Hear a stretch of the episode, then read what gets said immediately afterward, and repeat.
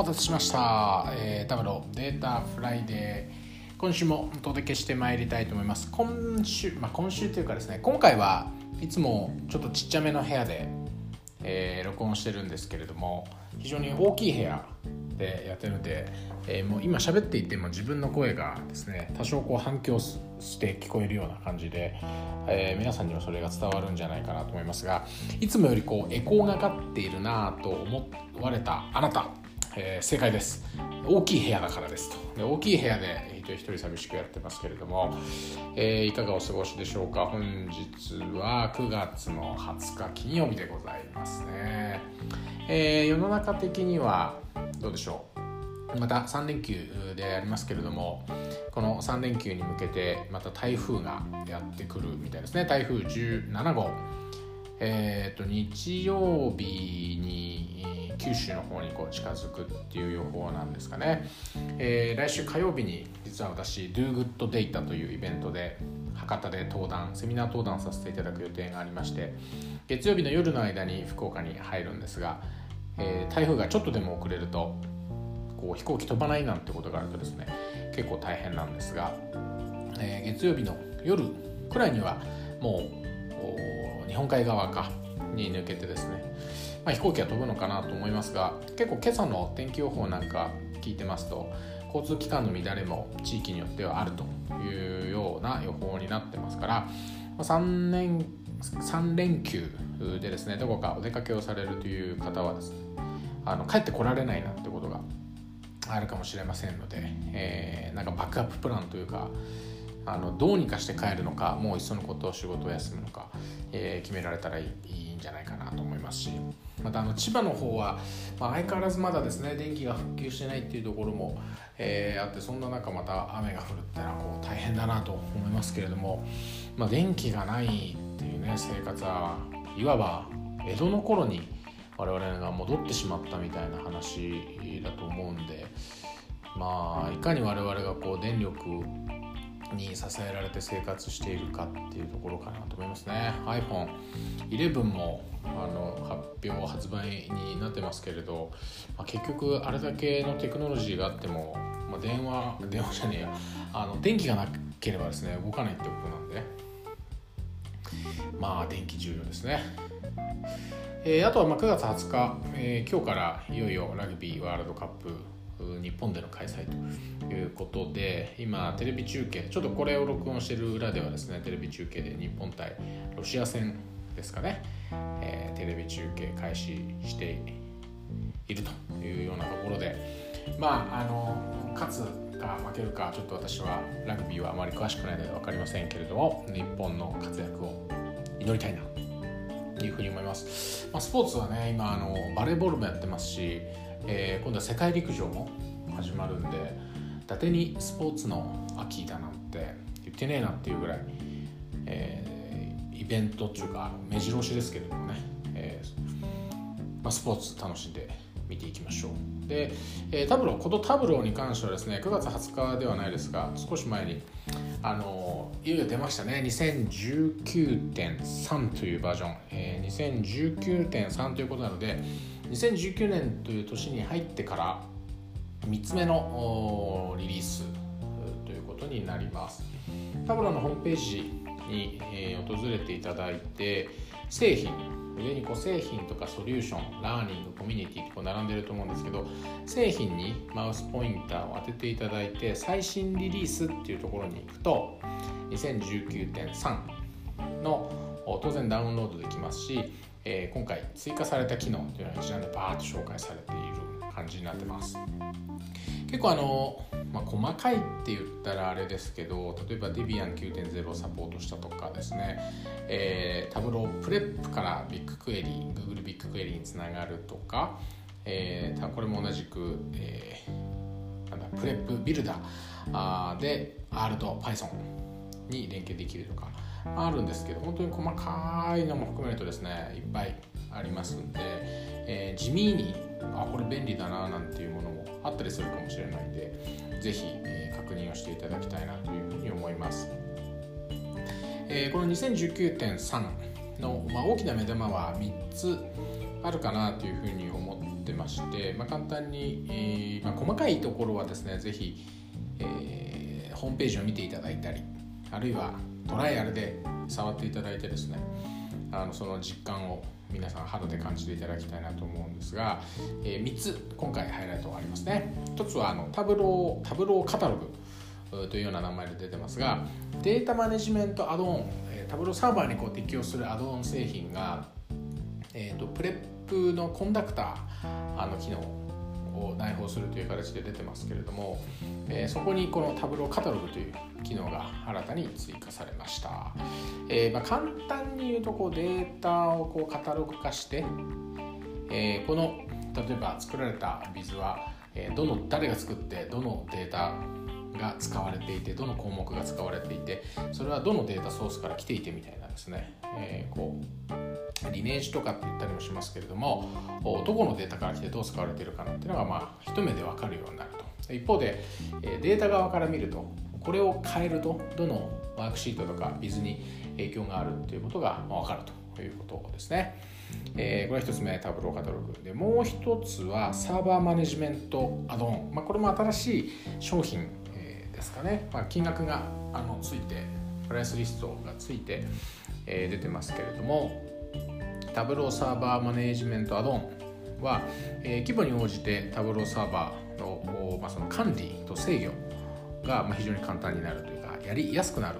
ということですかね、まあ、これはもうまさにえー、いわゆるタブローデスクトップを分析チームで、まあ、1名とか2名で使っているという世界ではなくて、えー、全社員で大規模で使っていきましょうというような流れになっていく中で当然こうサーバー周りの何て言うんだろうな。パフォーマンスというかですね、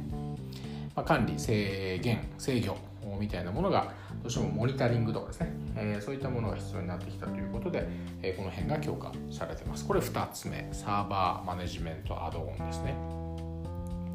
で3つ目は、えー、データの説明を見るという日本語、まあ、和訳がつきましたが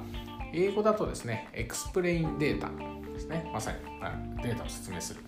Explain Data という機能なんですけど日本語訳はデータの説明を見る。 Ask Data がデータに聞くっていう機能になりましたが Explain Data はデータの説明を見るという機能になりました。これはもうまさにあのデモをご覧いただくと Tableau のホームページにもアニメーション GIF が載ってますんで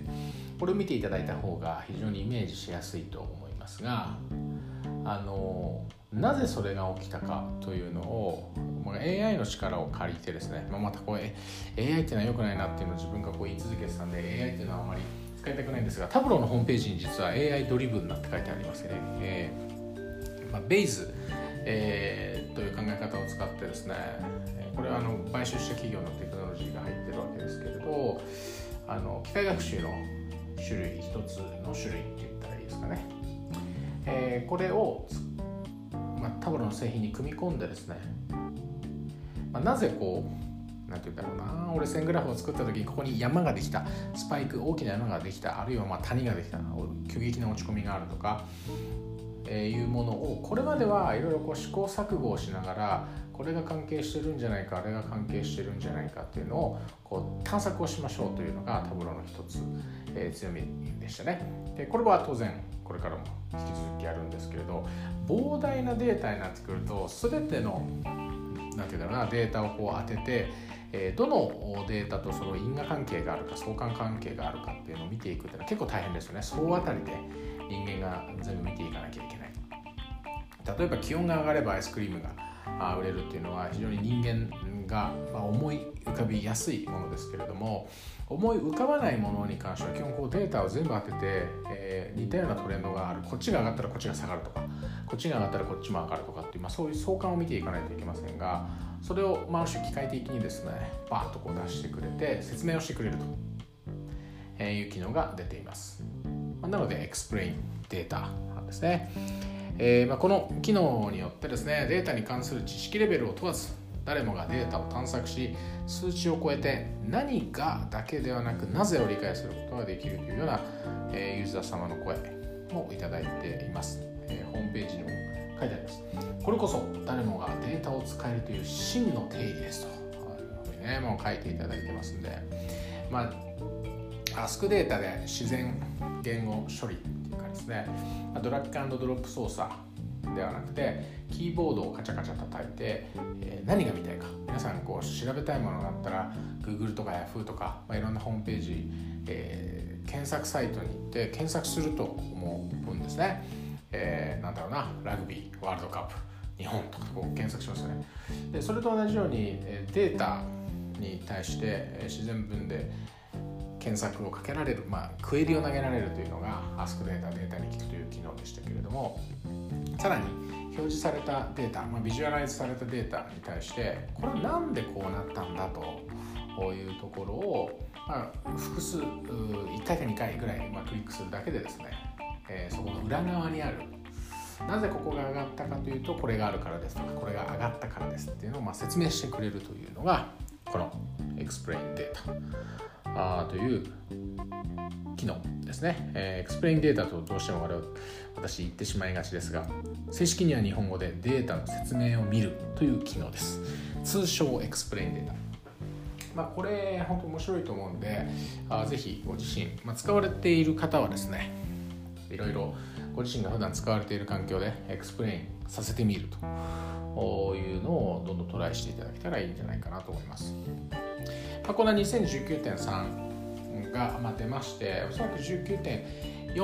いうのは年内に出ないかなというような見立てで私はいますけれども、まあ、去年もね2018.3が出てその次は2019.1だったので、